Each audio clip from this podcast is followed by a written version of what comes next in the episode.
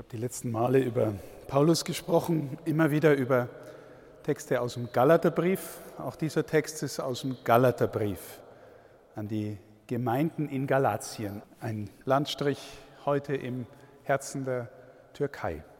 Und ich habe heute diesen Text ausgewählt, weil es der einzige Text ist bei Paulus von den vielen, in dem zumindest indirekt auch die Mutter Gottes vorkommt, weil es hier heißt, geboren von einer Frau. Und ich möchte mit euch zunächst nachdenken über das Wort, was heißt es eigentlich, als die Zeit erfüllt war. Diejenigen, die auch die Evangelien kennen, zum Beispiel das Markus-Evangelium, das für uns von der Bibelforschung her als das älteste von allen gilt, da fängt Jesus im ersten Kapitel im Vers 15 an zu reden und sagt als allererstes Wort, die Zeit ist erfüllt. Das heißt, im ältesten Evangelium, das erste Wort, das Jesus selber sagt, heißt, die Zeit ist erfüllt. Und er ergänzt dann noch, das Reich Gottes ist nahe, kehrt um und glaubt an das Evangelium. Dieser Text von Paulus ist wahrscheinlich sogar noch älter als äh, das Markus-Evangelium. Und Paulus sagt hier, die Zeit ist erfüllt. Ich möchte diese Frage, was das bedeuten kann, von zwei Seiten angehen. Einmal von der Geschichte Israels her und zum Zweiten von deiner eigenen Seele her. Was heißt, für Israel die Zeit ist erfüllt und was heißt für dich selbst, die Zeit ist erfüllt für Israel. Also diejenigen, die sich ein bisschen im Alten Testament auskennen, die wissen, dass das ganze Alte Testament immer wieder einer angekündigt wird, der der Messias genannt wird, der Gesalbte genannt wird. Es gibt auch Vorläufergestalten wie Mose oder äh, David als der gesalbte König oder manchmal wird auch das ganze Volk als das gesalbte Volk bezeichnet. Aber Israel wartet auf einen, der da kommen soll. Und irgendwie gibt es die, die übereinstimmenden oder die spannungsreichen Erzählungen, dass die einen sagen, ja, der kommt vom Himmel und die anderen sagen, ja, der kommt mitten aus unserem Volk. Und der, der da kommen soll, sagen die Propheten, der ist irgendwie ganz eng mit Gott im Bund und der wird endlich Israel wieder vereinen. Die, die sich auskennen, wissen, dass die Geschichte Israels eine Geschichte voller Spannungen und Spaltungen und Kriegen und Katastrophen ist. Und vor allem schon bald nach dem Tod Salomos, des zweiten großen Königs, der Sohn Davids, fällt Israel auseinander in ein Nordreich und ein Südreich und äh, es gibt im Grunde über die Jahrhunderte große Rivalitäten. Also der Messias, der wird Israel einen. Der wird die Feinde verjagen.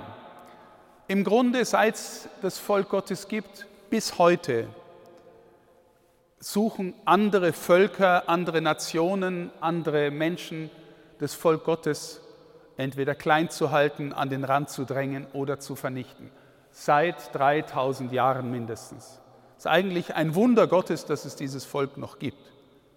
Wenn ihr auch da ins Alte Testament schaut, da geht Israel in das gelobte Land und da gibt es dann die Ammoniter, die Jebusiter, die Hiviter und all diese Völker, die gibt es alle nicht mehr.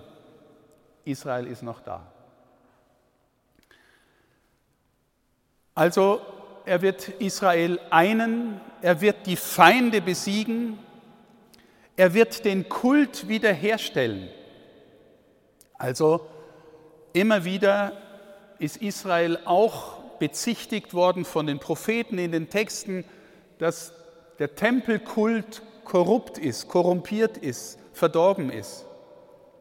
Er wird den Kult wiederherstellen, er wird die Feinde besiegen, er wird Israel einen, er wird ein Reich aufrichten, an dem alle anderen Völker ablesen kann, können, wie ein Volk lebt, das mit Gott lebt. Wenn das passiert, dann ist die Zeit erfüllt. Als die Zeit erfüllt war, sandte Israel seinen Sohn. Und Jesus sagt als erstes Wort, die Zeit ist erfüllt. Im Markus Evangelium. Jetzt, also irgendwie läuft es auf ihn zu. Er sagt es auch von sich selbst. Das Reich Gottes ist nahe. Und äh, die Kirchenväter, die frühen Theologen der Kirche haben sehr früh gewusst, Jesus ist in gewisser Weise auch das Reich Gottes in Person. In ihm ist schon die Herrschaft Gottes angebrochen. In ihm ist ganz Gott gegenwärtig und er lebt ganz aus Gott, den er seinen Vater nennt. Die Zeit ist erfüllt. Wenn wir vor Weihnachten in der Kirche sind und die Texte hören aus den Evangelien, aus den Lesungen, dann hören wir dauernd von diesen Verheißungen, dass da einer kommt, auf den sich die ganze Welt, nach dem sich die ganze Welt sehnt, nach dem sich die ganze Schöpfung sehnt. Und wir als Christinnen und Christen glauben, das hat sich erfüllt in der Geburt Jesu aus Maria. Jetzt gibt es das dramatische Wort, habt ihr vielleicht schon mal gehört, von einem barocken Dichter, sehr frommen Dichter, der sich Angelus Silesius genannt hat, der sagt, und wer Gott tausendmal geboren und nicht in dir, du wärest dennoch ewiglich verloren. Wer Gott tausendmal geboren und nicht in dir, du wärst dennoch ewiglich verloren. Das deutet darauf hin, meine Lieben, dass der, der kommt, von der gesamten Christenheit, auch von der Erwartung des jüdischen Volkes als ein Retter gesehen wird, als ein Erlöser, der zuerst einer ist, der das Volk aus irgendetwas befreit, was es als unterdrückerisch erfährt. Und ich habe es gesagt, am Anfang die Feinde oder das zerbrochene Volk, zu einen und so. Das ist alles irgendwie, der Kult stimmt nicht mehr. Die Christen glauben, ja, Jesus tut das in gewisser Weise, aber tiefer. Er besiegt eine Dimension im Menschen, die heißt Sünde. Wenn ihr die alten Texte lest, dann ist es immer sofort, also wenn, wenn ihr lest zum Beispiel die Verkündigung der ersten Apostel, Christus ist gekommen, um die Sünden zu vergeben. Wenn der Priester in der katholischen Messe den Kelch hält, hochhält bei der Wandlung, da sagt er, das ist mein Blut mit den Worten Jesu, vergossen zur Vergebung der Sünden. Und die Sündenvergebung bedeutet zuerst das Heimholen aus der Gottesentfernung, das Nachhauseholen aus der Gottesentfernung. Jetzt was heißt für uns von dort her, die Zeit ist erfüllt. Im Hebräerbrief steht ein geheimnisvolles Wort, das Jesus oder das der Autor des Hebräerbriefes uns einlädt, durch Jesus ins Land der Ruhe zu kommen. Ins Land der Ruhe zu kommen. Er greift damit einen Psalm auf, der feiert Gott, aber Gott hat das Volk nicht wirklich ins Land der Ruhe geführt, weil sie so widerständig sind. Was hieße es, ins Land der Ruhe zu kommen? Frag dich selber, nach was du dich am tiefsten sehnst, was, äh, was in deinem Herzen ist, was du unbedingt gerne haben möchtest, vielleicht auch etwas, was in deinem Leben äh, viel wichtiger ist als Gott, vielleicht äh, viel wichtiger als deine eigene Familie, solche Dinge. Was ist dir richtig wichtig? Wonach sehnst du dich? Wovon möchtest du erfüllt werden? Die christliche Erfahrung ist, wenn du erfüllt werden möchtest von Anerkennung, von Macht, von Reichtum, von physischem Wohlleben, all das ist in sich nicht schlecht. Aber wenn das das Hauptziel deines Lebens ist, dann kommst du nie ins Land der Ruhe. Du wirst nie erleben, dass das, was du alles erreichst in deinem Leben, genug ist. Weil, wenn der Mensch nicht vom Unendlichen erfüllt und getragen ist, verwechselt er tendenziell immer alles das, was es in dieser Welt gibt, mit dem Unendlichen. Aber das ist leider nur endlich und deswegen strebt er immerfort nach mehr. Du wirst nicht ins Land der Ruhe kommen. Du kommst ins Land der Ruhe, wenn du den, der gekommen ist, als die Zeit erfüllt war, wenn du den so in dir aufnimmst, dass du merkst, in ihm wird etwas in mir gestillt, was nichts auf der Welt stillen kann. Du sehnst dich vielleicht auch nach den ganz guten Dingen, nach Wahrheit, nach Gerechtigkeit, nach Schönheit. Und je tiefer du ihn kennenlernen wirst, von innen her, desto mehr wirst du merken, er ist die lebendige Wahrheit. Er ist liebesfähiger, als je ein Mensch geliebt hat. Er ist die Herrlichkeit Gottes in Person, wenn du sein Herz sehen dürftest und sehen könntest. Wenn du innerlich dort ankommst, glaub die Schrift, kommst du nach Hause, kommst du ins Land der Ruhe. Und du kannst von dort anders leben, als du vorher gelebt hast. Glauben die Christen, glaubt die Schrift. Das Land der Ruhe. Wenn das eintritt und wenn du immer wieder solche Erfahrungen machen darfst, wirst du spüren, dass in deinem eigenen Leben die Zeit erfüllt ist. Jetzt ein zweiter Punkt, den ich im Blick auf das hier äh, erläutern möchte, was Paulus ähm, mit dem Sklaven und dem Sohn meint und in ganz engem Zusammenhang damit ähm, der Unterstellung unter das Gesetz. Die anderen, die schon öfter da waren, wissen, dass es im Grunde eines der Lebensthemen des heiligen Paulus ist. Was hat es mit diesem Gesetz auf sich? Ja, das, und er meint damit zunächst das jüdische Gesetz. Ja, die, die Juden hatten äh, die zehn Gebote als den Kern dessen, was Gesetz ist, aber darum außen herum hatten sie noch ganz viele Vorschriften, Anweisungen, zum Teil von Gott, zum Teil aus der Tradition des Volkes, was den Kult betrifft, was das Zusammenleben betrifft, was die Rechtsvorschriften betrifft. Alles das war Gesetz. Und die Erkenntnis von Paulus, der ein strenger Befolger des Gesetzes war, war, ich möchte alles richtig und gut machen. Ich möchte das ganze Gesetz erfüllen. Warum? Na, Gott will das und wenn Gott es will und ich mache es ganz gut, dann bin ich auch gut. Dann muss er mich ja mögen. Und Paulus kapiert, so wird es nie was. Ich möchte euch ein Beispiel geben, was vielleicht das ein bisschen verdeutlicht. Stell dir vor, du bist ein Schüler, mehr oder weniger gut oder eine Schülerin im Physikunterricht. Und du hast einen strengen, aber sehr gescheiten Physiklehrer. Und dieser Physiklehrer schenkt dir einen Physikbaukasten mit den tollsten Experimenten, die man machen kann.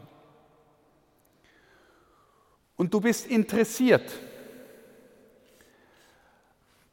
aber du bist auch Schüler und er ist dein Lehrer und er weiß ohnehin alles besser als du. Das heißt, du gehst an diesen Kasten ran und willst alles genau richtig machen, weil du ja hinter dir immer den Lehrer hast, der dir über die Schulter schaut und du denkst dir immer, hoffentlich mache ich alles richtig.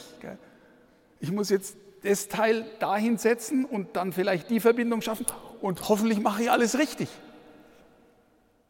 Und du versuchst immerfort, ihm alles recht zu machen.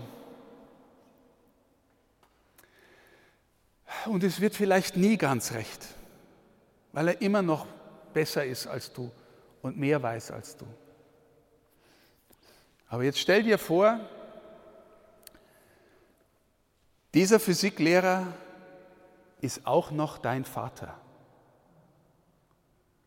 Und er schenkt dir diesen Baukasten und du weißt, der hat dich wirklich gern. Und der schaut nicht von oben nach unten auf dich, sondern von unten nach oben. Das heißt, er geht an deine Seite und sieht schon ein bisschen voraus, was du als nächstes machen willst und sagt, ich glaube, Probier das mal. Das könnte funktionieren. Mach's einmal so oder, oder zeig dir eine neue Möglichkeit und sag, schau mal da rein.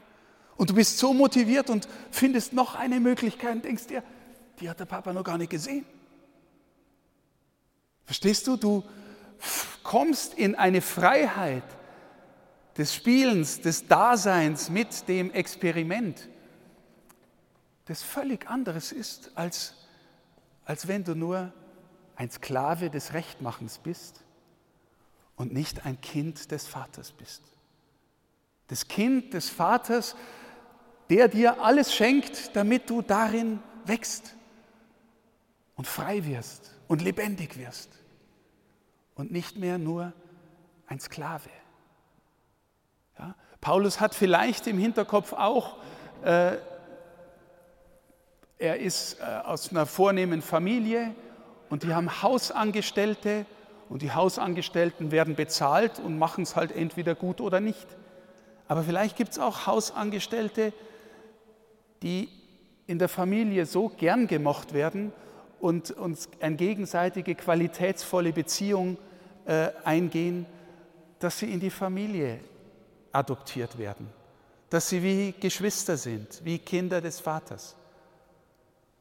Meine Lieben, ich bin völlig überzeugt, dass das Hauptthema von Paulus neben dieser Gesetzesgeschichte ist, wir alle sind Familienmitglieder. Und deswegen ist er auch zu denen gegangen, die keine Juden waren. Es war ja beim Paulus immer die große Frage, muss man zuerst Jude werden, um zu Christus zu kommen? Na, er hat kapiert, dieser Messias ist für alle gekommen. Auch, auch das Volk Israel sollte ja Beispielvolk für alle sein. Und ob du jetzt von dort in die Kirche kommst oder von dort in die Kirche kommst, wo auch immer, du gehörst zum Sohn Gottes. Und der hat für dich alles erfüllt. Vielleicht erinnert sich jemand an das Wort der Bergpredigt, in dem Jesus sagt, ich bin nicht gekommen, das Gesetz aufzuheben. Es ist nicht so, dass das alles wurscht wäre, was da vorher im Gesetz gesagt worden ist. So ist es nicht. Ich bin gekommen, um es zu erfüllen. Ich will den inneren Sinn von allem deutlich machen. Ich bin der, äh, der, der zeigt, dass es auch dem Physiklehrer, selbst wenn er streng ist, darum geht, dass ein Schüler mit Freude und Freiheit irgendwie was Gutes macht und nicht nur einfach Gesetz als Gesetz. wenn wir zu ihm gehören, wenn wir uns von ihm seinen Geist schenken lassen, da sind ein paar Firmlinge, die werden jetzt gefirmt im Geist Gottes. Wenn euch das ins Herz geht, dann ist es nicht mehr so, ah, Religion, Kirche, gell, am Sonntag musst du in die Kirche gehen und dann sollst du am Freitag nicht so viel Fleisch essen oder gar keins und beichten sollst auch noch. Das ist ja alles nur Gesetz und ist alles nur lästig. Pfiat Gott. Ja, wenn du ein Verhältnis zu deinem Vater hast, weil dir Jesus den Geist gegeben hat, dann bist, also ich sage es euch ehrlich, also das heißt nicht, dass ich voller Heiligen Geist bin, um Gottes Willen, hoffentlich manchmal, aber, aber, aber ich sage es euch ehrlich, ich bin zum Beispiel so froh, dass ich immer wieder mal beichten darf. Weil ich in meinem Leben manchmal lebe, ich vergesse dann, dass es ihn gibt und dann läuft mir irgendwas über die Leber und dann ärgere ich mich und dann werde ich zornig oder was auch immer und denke mir, du Hirsch, du bist nicht im Land der Ruhe. Und dann kann ich beichten und dann komme ich ins Land der Ruhe. Und es ist wirklich so, wenn du aus dem leben willst, dann kommt der Friede. Und es kommt ein Daheimsein. Und ich sage euch ganz ehrlich, ich, ich bin ja erst mit 30 ein, äh, in, in, die, in, die, Ordensgemeinschaft eingetreten und habe wirklich ganz lang intensiv gesucht, was macht das Leben eigentlich glücklich? Gell? Was, was, was bedeutet, äh, wie kann ich das Maximale rausholen? Irgendwann bin ich dort angekommen, von dem ich heute zu reden versucht habe und weiß, ich bin zu Hause. Im Land der Ruhe. Und wenn ich mal ausbüchse, dann weiß ich, wo ich wieder hinkomme und wie ich wieder hinkomme. Als die Zeit erfüllt war, sandte Gott seinen Sohn, geboren von einer Frau, dem Gesetz unterstellt, damit er die freikaufe, die unter dem Gesetz stehen. Was heißt es, dass er die freikauft? Naja, äh, aus, aus, aus dir selbst schaffst es nicht. Wenn du dich an ihn hältst, er nimmt dich mit. Bei ihm bist du daheim. Du musst nicht mehr das Gesetz erfüllen. Du kannst es eh nicht aus eigener Kraft. Du kannst dir seinen Geist schenken lassen und dann lernen, ein liebender Mensch zu werden.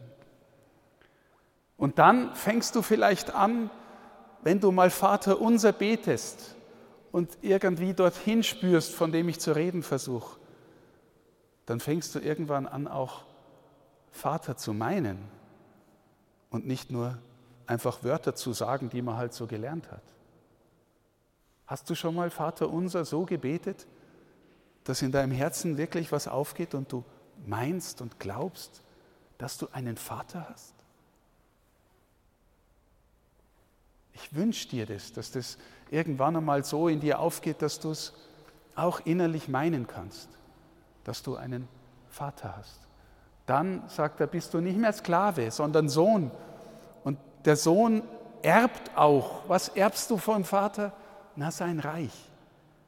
Du bist zu Hause in dem Reich, in dem, in dem Gott König ist, in dem Gott herrscht, in dem, in dem Reich der, der heilen Beziehungen, im Reich der Liebe, des Friedens, im Land der Ruhe. Wir beten für die Verstorbenen immer, Herr, lass sie ruhen in Frieden. Ich habe mir ganz lang gedacht, ja, Ruhe, lass sie ruhen im Frieden, das klingt so nach Todesruhe. Gell? Das ist irgendwie ist was Lahmes. Und ich habe dann manchmal gebetet, lass sie leben in Frieden. Aber wenn man so im Hintergrund hat, Herr, lass mich ins Land der Ruhe kommen, wo ich einfach nur dein Kind bin und aus Dankbarkeit leben darf. Freiheit, Dankbarkeit, Liebe. Um das geht es da. Und davon ist Paulus erfüllt. Und es feiern die Christen an Weihnachten, dass es da losgeht. Da kommt der in die Welt, der die Tür aufmacht zum Land der Ruhe, weil die Zeit erfüllt ist. In diesem Sinn hoffe ich, dass ihr auf Weihnachten zugehen könnt und etwas davon spüren könnt, wenn ihr dann daheim unter eurem Christbaum seid oder in der Nacht in den Gottesdienst geht.